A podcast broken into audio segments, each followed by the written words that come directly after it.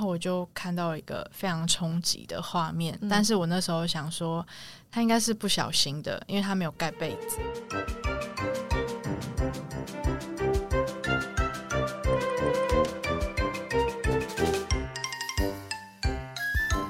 嗨，大家好，我是天妇罗，我是萝卜泥，我是可乐饼，欢迎收听今天的炸虾集团。本集私心推荐 Toki。一个打破科技冷漠的 APP，你画我猜，谁是卧底？Uno 大老二撞球、五子棋、麻将、德州扑克、幸运拉霸，现在就下载 Toki，马上跟身边的朋友一起玩一场游戏吧。今天是七月二十六号，现在是晚上的七点十三分。你看过了许多美景，你看过了许多美女。这这对的台词吗？等一下，不行，我不管。对不起，我污染了大家的耳朵。天妇罗，你为什么要唱国歌？那不是国歌，那不是国歌吧？你知道为什么我会说旅行的意义是国歌这件事吗？你是想表达它是传唱度很高的意思吗？没有，就是因为我之前看到一个 YouTuber，他拍了一个影片，就是他的 Vlog。然后就在讲说，旅行的意义是不是国歌？国歌的定义应该是就是大家都会唱，对吧？该对，就是大家就是呃随便都可以想起那个旋律之类的。他这个故事，他那时候就在就就其中有一个人就坚持说他这一定是国歌，他们就弄了一个票选，那个 IG 上票选，大家去投票，就最后呢答案是 No，所以他有。得到什么？他赌。他的赌注是他如果说他输了的话，他就要在身上刺青，刺旅行的意义。所以他就是真的在身上刺了旅行的意义吗？对，他后来就当天就现场就直接请那个刺青师傅到现场帮他刺旅行的意义在他手臂上。太疯狂了。后来哦，后来这件事情其实后来后续就是去表演遇到陈绮贞老师本人，就把影片给他看啊，老师就一个是啊，真的假的？你们真的做这种事情哦？就觉得有点荒谬，又觉得有点疯狂。他们就请陈绮贞老师在他旅行的意义的刺青下面签名，然后老师也真的签名了。他就获得了旅行的意义，然后陈绮贞，这样也是算追星成功吧？对，其实还蛮赚的。这样还是会洗掉，这样就是因为大家都觉得说，哇塞，老师在给我身上去签名，哎，那是不是应该要把它留下来？那是不是把它变刺青？他们就真的去找刺青师傅照的那个那个就是笔顺这样子把它刺下来。对，对，他就获得了完整的刺青，酷吧？还不错。如果他真的是启真的大粉丝的话，是啊，他是啊，他就是因为他是，所以他才这样讲。追星成功哎啊！然后这件事情又有一个后续的后续。他后来大概在隔个两集的 vlog 里头，他就有拍到说陈綺贞的那个签名啊，他少了一个字。真的假的？对，他就说他那一天就是在另一场演唱会的时候遇到启真老师，然后老师就跟他讲说：“哎，那个有件事情想跟你说，就是。”上次我太紧张了，就不小心签名少签了一个字。你说陈綺贞签他自己的字少签一个字吗？对对，然后也都没有人发现，大家都觉得很兴奋，然后就很开心刺青刺下去。然后事后呢，就是才知道这件事情，就是哎，真的少一个字哎，所以他变陈启嘛，或者陈真这样之类的，对，就反正就少一个字，然后他刺青就少了那个字。这就是旅行的意义，是不是国歌的故典故？然后他这个 YouTuber 是叫十六。他是有获得，好像是去年还是今年吧，走中奖的潜力新星奖这样子。Oh. 然后回到我们今天的主题，旅行的意义。旅行，最近的疫情趋缓了，然后大家都开始要出国，我们就想来聊聊我们出国的经验。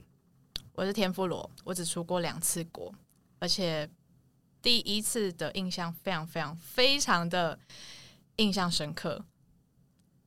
你第一次出国是去哪里啊？我跟我朋友去韩国，然后其实是要去找另一位朋友，他在韩国交换，所以我们就规划了算是我们的毕业旅行，大学的毕业旅行，然后就去首尔找他。可是因为我这个朋友他那时候心心情上、精神状况就是很分心在旅游这件事情上，所以就发生了一连串的状况。你是说跟你一起出国的那一位？跟我一起出国的那位？去找的那一位？没有没有，跟我一起出国的那一位，就等于说我们从台湾出发嘛。嗯，然后就这件这件事情真的是非常非常的荒谬。这是这个旅途从我们上飞机前，其实就有一个伏笔，就是因为我那个朋友他还在机场，就是还在赶他的工作，然后我就说：“哈，你确定你要到首尔还在工作吗？什么的？”可以问一下他是做什么工作的吗？他那时候好像是做电商，我有点忘记他的详细的工作内容是什么。反正就是可以只要有笔电跟网络跟一个平台，他就可以办公的那种。他那时候还跟我说好，他会赶快就是调整好，切换成旅行的模式。然后说好好好，你要放轻松，不要再想你的工作了。然后我们就赶飞机落地的时候，第一件状况就出生出现了。就是我的旅行箱破了两轮，破了两轮。对，你是说你的行李箱的轮子有两个轮子不见了？对，而且还是对角，就是、哦、所以完全没办法，没办法撸，你知道吗？然后我就想说，太荒谬了，这个旅行的诅咒开始了。你这样子行李箱的轮子坏掉，那你要怎么办？就是机场不是有那个手推车吗？然后就是到门口的这段距离，嗯。可以勉强用手推车，嗯，然后出了机场的大门之后，嗯、就只能很困难的手拿行李箱。行李箱不是很重？对呀、啊，很重哎、欸，还好我行李三天两夜的样子，这么短？对，你的行李箱是那种有品牌的吗？还是夜市便宜货的那种？我今天知道问题点了。因为这个行李箱也是我妈妈的朋友，就是一个阿姨。她听到我第一次要出国，她就说：“啊，我有一个行李箱赠品，就送给你吧。”哦，可是可是我们家也有很多行李箱的赠品，就是刷卡满额送的。我从来没有遇到轮胎破掉的这种事、欸。哎，哎，你所以你那个轮子是轮子掉下来，还是它轮胎的那个胎？坏掉，它就是它就是破掉，就是你说它在滚的那个面，它就像是就是塑胶开裂，对，就是连塑胶那一个一小块的残骸，然后加下面的轮子就破了两轮，然后一轮还找不到，然后另一轮是想说啊，总只破一轮，但是没有，就是推推推推到一半，发现哎、欸，另一轮就是有一点往上要掉不掉，然后最后就掉，所以就是最后就是掉两轮这样。就这是第一件事情，然后因为那时候第一次出国，其实旅行的功课也没有做的很充足，不会像是我知道很多人他很期待出国，他就会把它弄得非常的，就是第一天要干嘛，然后就详细的列的很好，然后做成一个本本。就我们不是这样子，我们就是走一个呃大家抽空然后来讨论这样子。所以你们也没有就是列出说哪些地方一定要去，然后第一天要干嘛之类，这些都没列。有啦，其实是有，但是我们相对大纲，对对，相对那些做很多准备的那些人来说，我们真的是准备比较松散一点点，但是我们还是很认真。嗯，然后这是第一件事情是破掉轮子，然后第二件事情是，就那时候我的亲戚听到说我要去韩国，然后第一次出国什么的，然后他又有收集那个纸钞的兴趣，他就很兴奋的拿出他那一叠收集册，他就说啊，这张。就给你了，就是韩元，然后什么巴拉巴拉的，然后所以他他是他是收集了一本就是要留着的，对 对，然后打开来拿一张给你，对，然后他那个那个面额他就只有那一张。哎、欸，他可能还有，就是他可能同一个面额，他可能有三三张之类，我不知道，反正他就抽了一张给我，好奇妙，因为通常会收集这种钱的人，他就是收进去了就不准再拿出来了，而且可能搞不好那个数字可能还是什么六六六连号之类的，因为那亲戚还蛮常出国，所以可能这个对他来说就是比较没什么。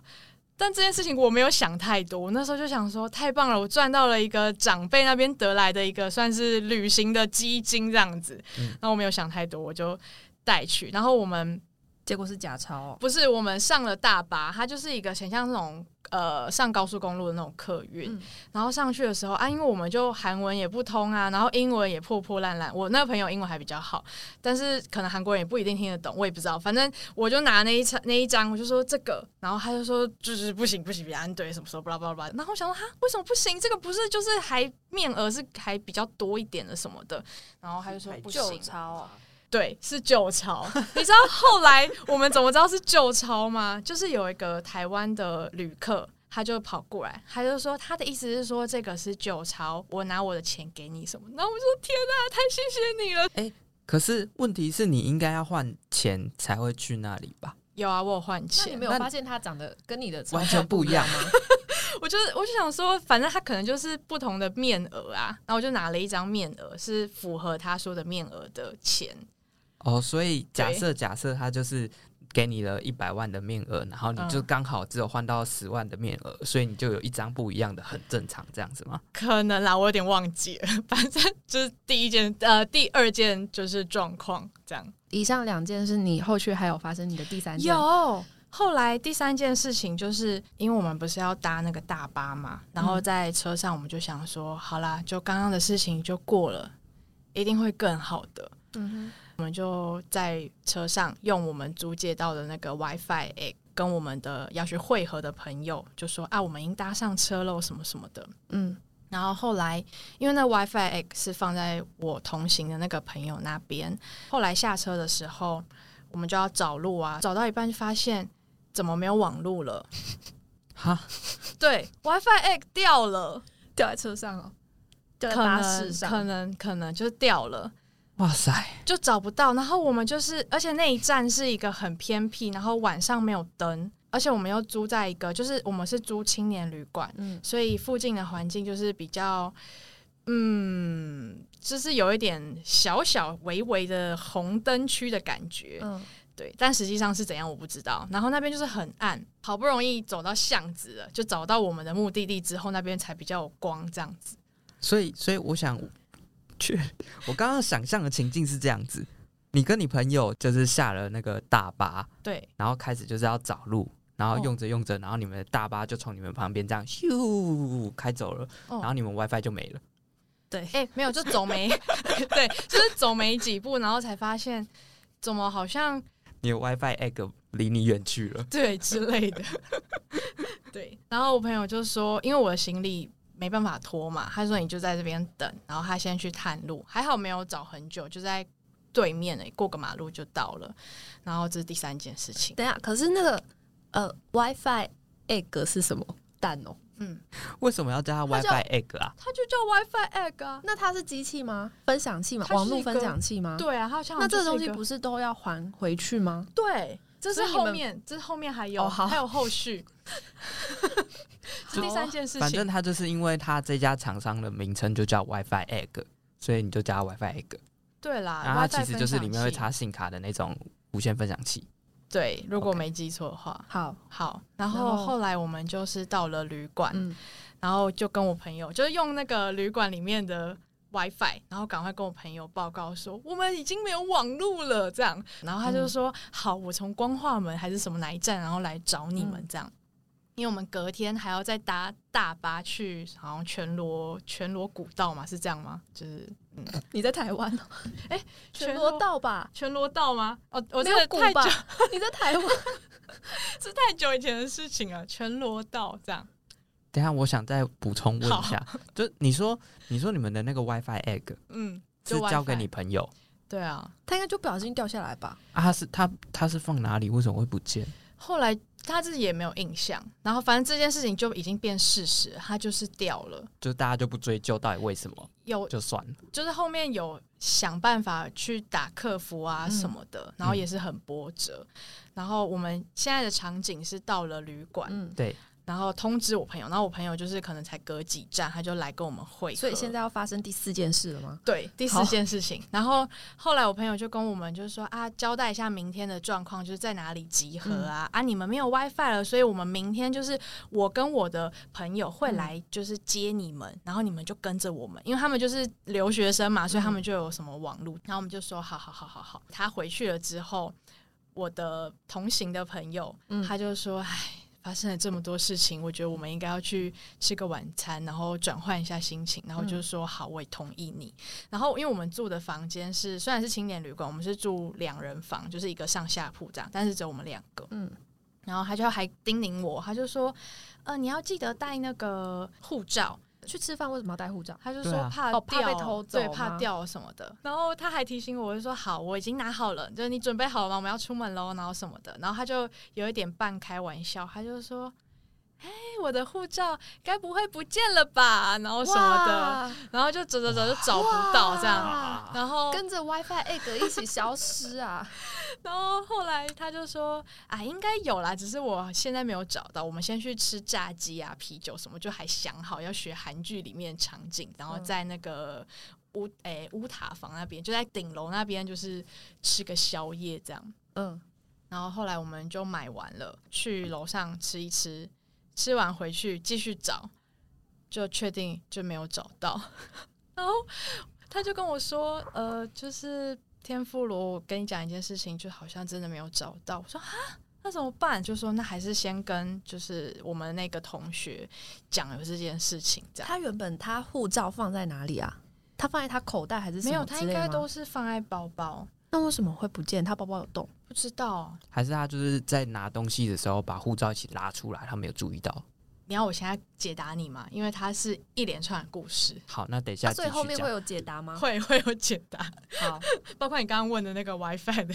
好，欸、其实说实在，我我之前有听说过，就是你出国，其实你护照应该要随身携带在身上。我爸都会随身携带，就是他会有一个腰包，然后那腰包里面就是要把你的护照跟你的什么驾照或者是重要的证件要放在里面。而且放在行李箱，你行李箱可能整个不见，对之类的啊。至少你就是什么东西都不见，你真是还有身上的腰包。可是他们又没有腰包这个东西，有啦，他好像有一个，就是那怎么还不见？后来我们那时候已经半夜大概一两点，反正就是发生一连串的事情。然后我朋友说，那隔天我们就取消去全罗道的行程，就待在首尔。去报案啊，就是因为你的外国人的护照掉啦，什么什么的，这样。因为我朋友算理性，所以他就帮我们列好要明天要做的所有事情，就结束了第一晚，这样。嗯，隔天的时候，就是我的那个留学生朋友，嗯。他就来找我们，他就跟柜台的人员说大概的事情哦，因为他韩文就算流利这样子，嗯、他就说我们掉了护照啊，有没有捡到？然后那个人说跟你们青年旅馆的柜台吗？对，就是怕有没有旅客捡到。可是他们也不会知道要送到这里吧？哦，你说可能是那一栋的人捡到的。对对对，那一栋那个青年旅馆没有很多，没有很大了，就还好。然后因为换了一个班。就是跟昨天的接应接应我们的人是不同人，嗯、然后他就说，呃，他没有没有收到，但是他会帮我们记住什么的。等一下，我又有个问题，是进去饭店 check in 的时候，不是都要看护照吗？对，所以那时候有护照吗？有。就是那时候会看护照，才确定你是谁这样。所以那时候他的都还在，那时候都还在。嗯，对。然后反正那个旅馆的人，就是那个柜台的人员，他很好心，他就听到我们有这个状况，他就说：“那好，我先帮你们联络那个相片馆，就是相片馆就是在我们这个捷运站的另一个出口。嗯，你就只要穿越地下道，然后到那个出口，嗯，去那个相片馆。我会先打电话跟老板讲好。”拍照片啊，因为要办要重做新的护照，对，要先办一下临时的那个护照。好，哇 对，然后他就我们就说好好好，谢谢这样，然后我们就先去拍拍照片。所以我朋友他得到了，就是不是前阵子很流行拍那个韩式的证件照，对对对对对，然后他就拍了一组这样，嗯，然后拍完之后呢，再去另一个出口去警察局报案。那他那个韩国的证件照会比较漂亮吗？哎，其实有。那你不是刚好就是随便拍就可以这么好看哦？应 该好修图之类的。他们就是很用心在拍，但是我现在细节有点忘记了。话不能乱讲，台湾的是不用心你。哎，台湾的也很用心，但是走那个风格不太一样，风格不同。对对对，不要害我。然后我们又去警局报案，然后警察局的就是警警员们，嗯，都蛮帅的。哦，是哦，真的，而且他们门面是要先挑过，我不知道。而且他们那个警员就看起来都很练，就是都有练过，非常壮硕，很练。然后比较资深的员警，就是他听到我们的遭遇，他就说：“好好，你们先就是坐下来，然后还倒咖啡给我们喝，这样小杯的咖啡这样。嗯”然后我朋友，就我留学生朋友，他就解锁了用报案式的韩语，就是一般的、一般的韩语应该不会用在报案，比较少吧？应该都是什么观光或者自我介绍或者是其他的用法，但是他就解锁了。就是警局报案的这个对话，然后他那时候还后来还在课堂上分享。那个文法是有不一样吗？不是吧？应该是就是情境，对，就是课本里面那种情境对话。对对对，我想说，因为韩国不是会有那什么敬语啊，然后他们会有不同语语法。哦，当然都是要用敬语这样。然后反正就是，诶，我们先去拍照片，然后再去报案。嗯，然后第三站就是去了那个代办处嘛。嗯对，去代办处，然后去办那个临时的护照，这样。嗯、但是因为代办处的人就说，呃，可能要一些工作时间，然后要我们下午嗯再去，嗯、然后我们就说好，所以我们就在光化门附近 旅游观光。嗯，你们真的是去那边都在处理你们的 对小费事，对，根本就没有在观光。后来就是下午等到他们的午休时间结束，下午我们去的时候。他就说：“请问你是某某某，然后住在某某某地方吗？”嗯，然后我们就说：“对啊，对啊，怎么了？”然后他就说：“太好了，我以为你们就是今天还是什么时候就要起飞，还是怎样？”他说：“旅馆的人打来说捡到我们的护照。”然后我们就呃，太棒了，终于就是收到护照，然后确定这件事情结局。然后你们就回去旅馆，然后就看到。那他有说他在哪里找到的吗？还是为什么？他是后来是说他被乘客、其他的住客捡到。他就看到那个地上有护照，就是我们可能可能柜台的地板，没有没有，我们可能就是到我们要的楼层的路上掉，掉下来了，但我们没有发现，然后其他人没有发现。可是因为我们那时候都有来来回回，对，而且我们甚至还从炸鸡店，我们前一天晚上不是去吃炸鸡嘛，我们还去外面走了一趟，就是模拟我们刚刚是走了哪些路这样，然后都没看到，然后被人家都没有看到。对。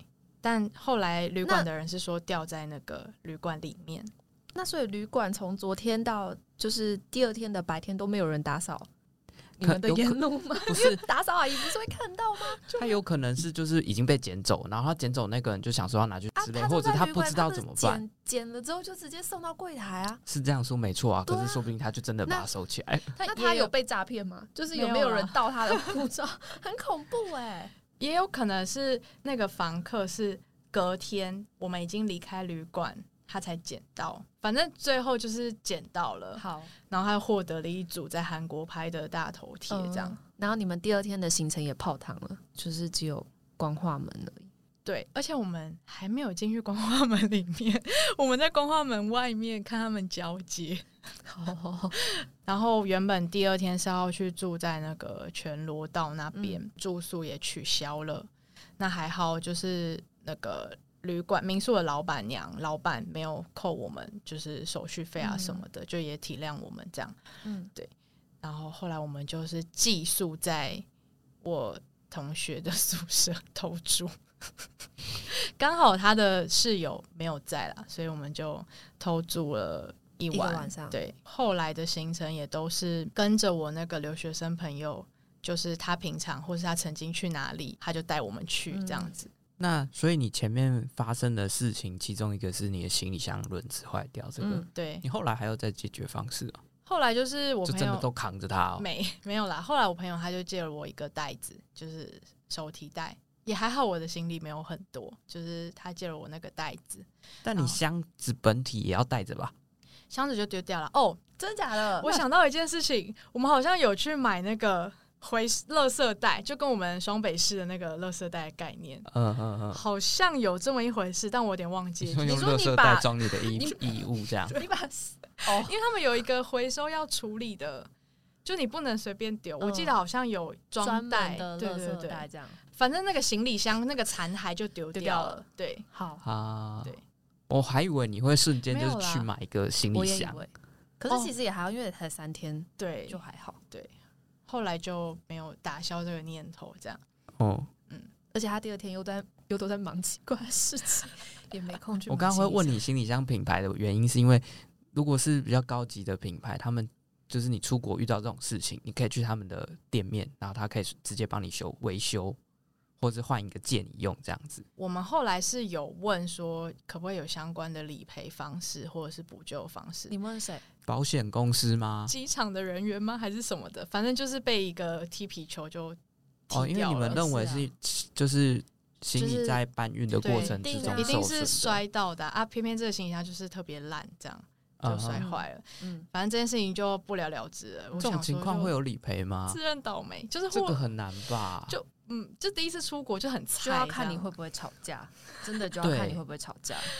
我就自认倒霉，我想说算了。但其实我，我这种这种行李箱，就是你如果是品牌不好的，就是夜市那种，很很容易会撞坏。但是如果你有买太好的那种知名品牌的那个，你摔你，他就故意摔，嗯、就是觉得啊，你的品牌那么好，耐摔，你就随便丢啊。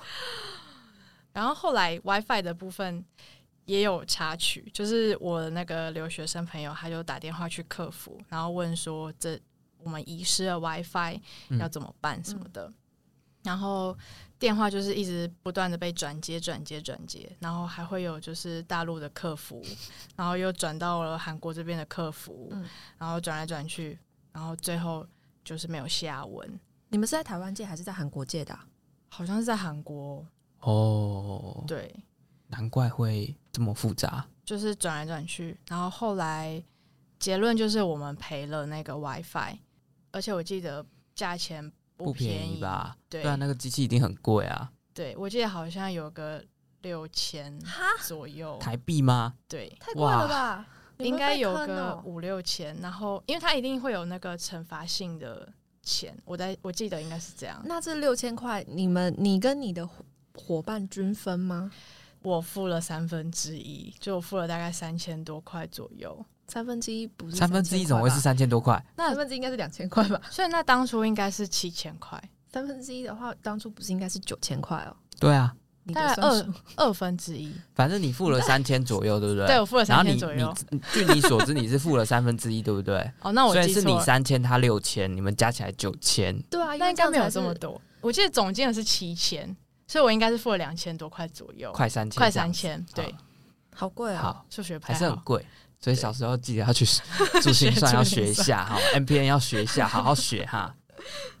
嗯，大概就是这样，这是我第一次的旅行经验，然后印象非常深刻。这样，我去出国的旅游经验的话，比较印象是日本，然后日本那时候是我跟大学同学跟大学的同学的同学。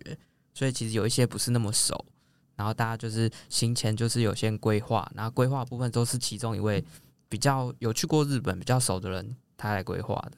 啊，那你的旅行都没有发生奇奇怪怪的调动调西的事情哦？嗯，要说的话，我其实在日本旅游的时候有遇到一个问题，跟刚刚的状况有点像，但又不太一样。那时候我日本不是有一个类似悠游卡的那个西瓜卡？嗯嗯，那时候我们就也是买了一张啊，然后。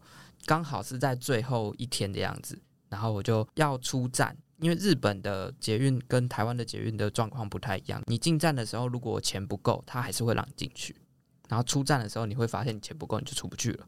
然后你就要在站内去那个加值，你才能出去。嗯然后刚好我那一天就是遇到去电玩展吧，还是什么的，然后就很多人那一站，大家都在排队啊，我朋友们都在外面等我了，因为我就我一个出不去嘛，嗯，然后我就要去加值，然后去加值的时候就排很久啊，然后想说大家都在后面等，大家都在外面等，我觉得压力很大，然后我就把卡放进去，然后很紧张，就翻了一下我的钱包，只剩一张大钞，嗯，可能一万块之类的吧，然后我就塞进去，诶，他没有给我选项让我要储值多少钱。对，然后他就把一万块全部储进去了。你的毕生积蓄全部都在那一张西瓜卡上。对，我那那时候，因为到到最后一天了嘛，其实我身上现金也没有多少，然后就剩下一点点零钱，然后呢，钱全部都在那个西瓜卡里面。然后反正我就是可以出去了嘛，我就先出去再说。出去之后呢，我就一直跟我朋友讨论，讲说，嗯，那这样的状况我要怎么办？我这样就没有现金，我可能。会需要借钱啊，或者是什么的。后来就想到说，哎，那是不是可以跟站务人员说，就是说我想要把卡片的钱给退出来？嗯，然后我们还特地去找了比较大类似北车的那种车站，站对，然后就是那边会有一个很大的。旅客服务中心，然后就跟他用很破的英文，然后跟他在沟通，然后他大概换了三四个服务人员跟我沟通，因为我们就是沟通上有很大的障碍，就是我想跟他讲，然后他又听不太懂，说呃好像不行耶，他你要你要干嘛？为什么你要、嗯、为什么要钱？嗯、然后后来有另外一个好像是比较听得懂的，他就跟我们讲说，就是我可以把这个退掉。哦。我就直接退掉，因为退掉不用钱。哦，就直接把你那张卡退掉。对，但是其实那个退掉是有次数限制的，就是你用外国人的身份，你是可以把这张卡退掉，然后那个押金什么的也都会还你。哦，对，然后我就，然后好，那反正至少我钱可以先拿回来嘛，然后就退掉，然后转头就跟他说，我再买一张。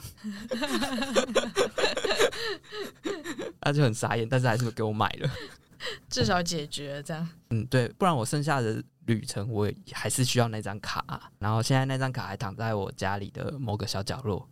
然后其实我想要分享一个，就是说我出去玩啊，我会把像这种我我今天想要在 A 地点跟 B 地点距离很远，那我就会把住宿的时间把它把交通的时间拉到半夜，那这样半夜的时间就可以省一个住宿钱。这一次旅行要去东京跟大阪，然后东京跟大阪其实距离很远，它不像台湾就是这么小，所以我们的行程里头呢，就把一天的住宿给取消掉，坐夜间巴士从东京，然后一路睡睡睡睡睡睡睡到大阪。那你们坐了多久？坐了多久？其实我不太确定诶，反正就是大概就是也是十二点多要出现在类似北车的那种大站。然后他那个车子其实蛮酷的，就是它会有一样阶梯上去，然后会一人一个小小的位置，然后它会有一点隔间，就是用那个布幕窗帘隔开，然后你就可以有自己的小世界。然后它有电视啊，然后还有那个拖鞋可以给你换，然后你就可以在里头睡觉。然后就隔天白天出现在大阪这样。对，然后隔天早上是大概四点五点或是五点六点，就是很早很早。反正我们就是隔天一大早的时候就出现在。大阪，大阪，因为太早了，其实其实商店什么都没有开，然后再加上我们饭店也还没有办法 check in。那一天的行程也是体验了一个，就是日本的网咖，它是包厢式网咖那种，进去然后预约，比如说租三个小时，然后他会给你一个房间，然后那个房间就是你可以呃稍微躺下来，但是其实基本上是半坐着的状态。它会有一个电脑，然后那个电脑你可以切换成电视。然后你就可以在那边看电视啊、玩电脑啊，然后睡觉啊都可以。它还有洗澡的地方，跟一堆看不懂的日文漫画，然后还有什么小说啊，然后还有那个饮料吧，就是可乐、雪碧、红茶那些的。所以你们可以去洗澡，免费的。可以，哎，它好像要是投币式的，就是你要付一点钱才可以去洗澡。你说我付钱，它才有水？对对。就如果你投币不够的话，它可能水又没了。住宿的部部分就会找那种像我刚刚说的网咖式的那种，也是个不错的选择。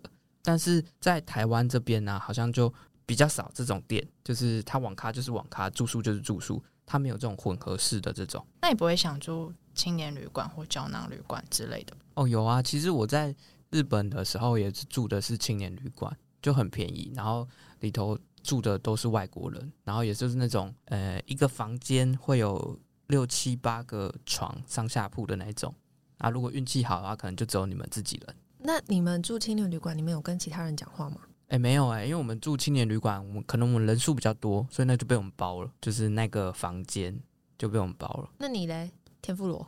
我是那时候是跟我妹，第一次是跟我朋友嘛，她是住两间，那是例外。然后第二次是跟我妹，哦、我们那时候。一个房间里面，因为我们分两天不同间，第二间好像有十多张床，就蛮多的。嗯，它就是个塞满。嗯，然后其实大家都不交流，都没有人主动要跟。而且，因为我其实，在台湾很喜欢住青年旅馆，因为我觉得这是一个认识新朋友的一个机会。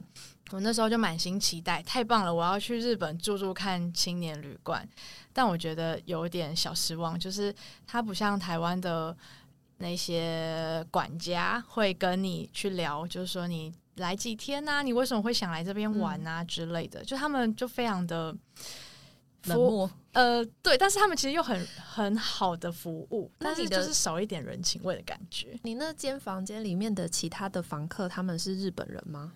不是，房客都是外国人，国人，嗯，然后但是就是没有人要开始主动跟其他人讲话，对，然后甚至于我们到交易厅吃东西都没有人想要来，就是搭讪或者是怎样的。我在那日本的时候也是这样，就是我们青年旅馆它一楼也是有一个交易厅，然后早上都有免费的早餐，然后吐司可以一直夹，一直夹，一直夹。然后我们也是，就是因为去嘛，然后就想说可以省一点钱，早餐多吃点。然后我们就在那边一直吃，然后就来来回回路边就，呃，隔壁桌附近桌子就会有一些其他的人，那大家都是自己吃完自己就离开了，然后也都不会跟陌生人聊天。对，我那时候有一点小小的惊讶，不过后来就是有一个晚上，我跟我妹就去了某呃某一层楼吧，反正也是一个空间，可以让旅客去坐着。嗯、那时候那个空间里面已经有两个人，一个是日本的一个大姐姐，一个阿姨，然后另一个是台湾人，然后就是一个一个男子这样子，然后他们就在聊天，嗯、然后我我跟我妹就坐在旁边，就默默的在吃我们东西。就走那个晚上有。开始这样子异地的交流，然后那个男子他是台湾人，所以就是他们先主动跟你们讲话，对，那种感觉就好像就哎、欸，旁边的小美眉，你在就是一个尝试看看你们会不会理我们，反正最后大家就加入了这个话题。哎、欸，那其实你当初有想要在青年旅馆跟其他陌生人交流的这个想法，那你应该主动、啊，主动，对啊，你应该主动出击啊、欸！我有试，我有递出橄榄枝，我想说就是一个。是一个很热情的，就是跟你讲话，但是就没有人理我。就问题就是回答完，然后问题就结束。对，我说啊，说大家据点据点回答，不是应该就是那个旅馆的那个呃服务人员也没有理我的意思，这样。旅馆的那个可能他就是工读生，他就是来打工。你确定你真的是住青年旅馆，不是胶囊旅馆吗？然后我后来就想说，会不会我定义的就是台湾的青年旅馆跟他们的青年旅馆不太一样？应该也不是，因为我看那个青年旅馆的网页，他们上面都会写，就是有很多外国人，他们很亲切跟你交流啊什么的。还是我刚好住到，就是大家比较冷漠，大家比较、就是。我住的那个员工工作人员，他们也是比较冷漠的，但我可以理解他们可能比较偏向于是就是来打工。他们就是员工，对对。可是我觉得今天如果你会去青年旅馆打工的话。就是有一部分你可能也想要跟外生陌生人，你干嘛不就去一般的民宿或者是饭店就好了？我后来想，会不会是因为我们语言不通？可是我又觉得，可是你在青年旅馆，我就故意问说有没有推荐的。食物什么的，我想说这是一个很好的就是开场吧。然后他就拿了一个他们的那个 DM，他们的折页，他就说嗯，口雷这种之类的。因为我日文也很破，然后是一兰，我看了一下是一兰拉面。我说嗯，好，谢谢你哦，阿里嘎多，ございます。这样，然后我们就去了。这样哦哦，那是不是有可能就是你问的问题太？你说太容易被句点吗？ 就是太常被问，然后他们已经问到，就是觉得哦，就没有。可是这个真的，这本来就是一个会问的问题啊。哦，我那时候去花莲做的那个，他不是也直接就给我一个一个清单，就是老板他列出来他附近他推荐的好吃的店，然后他就说他虽然会有一个清单，但是他会跟你说哪一个好，哪一个不好，哪一个更好。对。他就分享说，他觉得哪一家酒吧就是那家比较好啊，啊或者是什么什么之类的。然后，对我就也会看到说，哦，我知道这一家，这家好好吃吗？你推吗？就可以聊起来。不过，因为本身是路痴，所以这整趟关西旅行之中也有发生一些很多插曲，然后问路什么的，然后也是有遇到很多很好心的日本人，所以我就想说，会不会是因为旅馆的服务人员就是因为要服务太多人，而且啊，我们都是外国人，就语言不通的状况下，所以就比较不会这么的热情，但他又不是怎么讲，他是嗯，他也不能说很冷漠，但他又很热情，怎么讲，就是一个。大概知道我要想。那你觉得你在台湾住的青年旅馆，他们有比较热情吗？有啊，而且就是啊，哦，好吧，就是我只是在旁边吃个东西而已，也可以被搭话，然后话题就展开了。所以，所以我就很喜欢住台湾的青年旅馆。我们之前我们三个有一起去台南，然后有住了一间青年旅馆。然后那时候其实因为我们是居家上班的状态，所以我们在那边其实也住了蛮长一段时间，大概四天三夜吧。再加到礼拜六，我有住完就是完整的四天三夜，但是其他同事可能就是会提早走。第一晚基本上整间房间因为是平日，所以整个房间里面也只有我们这几个同事而已。到第二个晚上的时候，就开始有其他的房客进来，那就又很不巧的，因为我们那一次的住宿就是可乐饼有参与其中，所以我们就住了人生第一次的混宿。偏偏第二晚来了两位男性的房客。那天晚上是这样，就是我们其实都已经住了很多天，然后后来是其中有一位同事先离开了，对，然后有有一位男性访客就是来一起住，一号客人就是先来，嗯，对，然后一号客人他就先睡啊，他其实跟我们也没什么交流，因为我们刚好因为我们都在下面聊天，白天。在上班，晚上就出去玩，然后回来就其实也蛮晚，那、嗯、他的时间又刚好就是。呃，他他，他比较早来，然后来的时间他就先休息，然后晚上半夜的时候他才出门。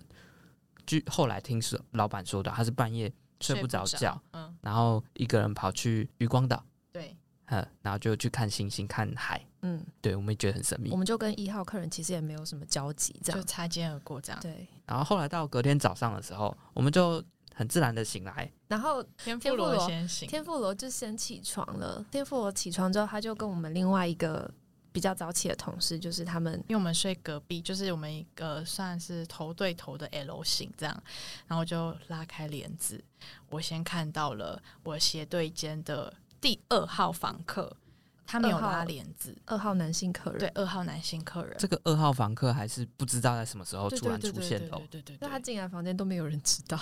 对，他就是进悄悄的进来，然后应该在凌晨的时候入住的。嗯，然后我就看到一个非常冲击的画面，嗯，但是我那时候想说，他应该是不小心的，因为他没有盖被子。然后我也没有跟我已经醒的那个头对头的同事讲有这件事情，也想说他应该没有看到，我们就赶快默默出去就好了。一早起床，眼睛还没张开，对，还没擦亮，看不清楚。我要形容一下当时的那个画面是这样子的，就是因为他其实是在天妇罗的对斜对角位置，对，那他那个位置呢，他的床窗帘是没有拉的，他是他是打开的。然后他的人呢，就躺在那边，然后他也不是那种踢被子的棉被没有盖，他就是棉被放在旁边这样，大字型的躺在那边。对，然后他的身着打扮是这样子，他的头套了一个头套，很像黑色的，很像抢抢劫犯的那一种，但是又没有挖那个眼睛嘴巴，所以他是全黑的一个脸。他身体的部分是有穿衣服，我印象中是有的。然后裤子呢，他没有穿裤子，他就穿一件内裤。是那种贴身的男性的四角裤，没有到贴啦，有点他就是穿四角裤，是比较贴的吧？没有没有没有没有，是狼的 Uniqlo 的那种吧？没有，是狼的，是我那个松松的那一种吗？是松松的那一种，对，是松的。好，反正他就穿着男生的四角裤，对，就我拉开帘子，嗯，我就看到，哎。怎么有二号入住了一个人，然后反而是昨天的一号已经不在了。了嗯，对。其实我凌晨的时候有听到 Kiki Coco 在收东西的声音，嗯、我想说这个声音应该是一号要退房的，嗯、但现在仔细想，应该有可能是二号入住的声音。嗯，对。然后我就看到就是他的那个，我就看到他的那个生殖器就露出来，而且是非常完整。对对对，我们好怎么样？所以我们要来说什么？我们要讲生殖器吗？不知道讲什么？下体。他的鸡鸡，他的私密部位，艺术品，他的艺术 品，这个应该是。然后我就想说，嗯，他应该是，就是应该是不小心，因为我那时候以为他是踢被子，然后被子掀开来，嗯、所以。他、啊、他如果盖好好的，我们也不会知道啊，所以他应该是不小心的，嗯、就是一个春光外泄这样子，嗯、所以我也没有很惊惊讶、大惊小怪，然后就跟那个已经起床的同事，嗯、我们就一起去外面刷牙，这样、嗯。你们去刷牙这段时间，我就起床了，然后我起床之后，我，我就是可乐饼也有起床，所以我就有传赖给他，因为我就是起来之后，我也看到了二号男性客人的生殖器也裸露在外。然后，所以我就传来给可乐饼，我觉得，因为我觉得怎么会那么的漏在那，所以我就传来给他，就跟他说：“你就是我想要他看一下，想要他确认一下，说那个到底是不是就是生殖器本人。”结果殊不知他没看到。那一天的情况我要说明一下。好，就是当天早上，因为一早起床，眼睛还没有就是醒来，然后。灯光又昏暗的情况之下，然后他，然后他，他就问我啊，然后我心里就想说，怎么可能？这不会吧？然后一般人没有没事会露出来。对，然后我想说，他可能就是你知道，男生穿的比较紧的这种四角裤，他可能中间就会有一包啊，那就是那一包这样子而已。他其实不是露出来，他有包起来，但是其实我可能误看这样子吗？对对，我可能我想说他应该是这样子，嗯、所以我就没有多想啊，然后。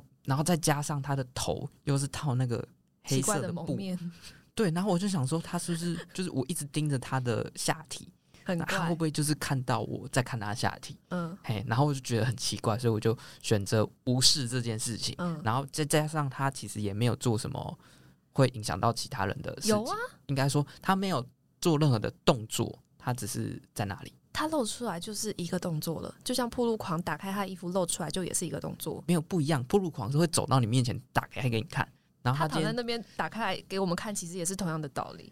好好，当下我觉得还好，就是我们不要去理他，我们就远离他。对，甚至是说，如果我们因为这件事情有可能尖叫或者做一些反应的话，他可能心里会觉得很开心。对，所以那时候当下的时候，可乐饼就是他没有。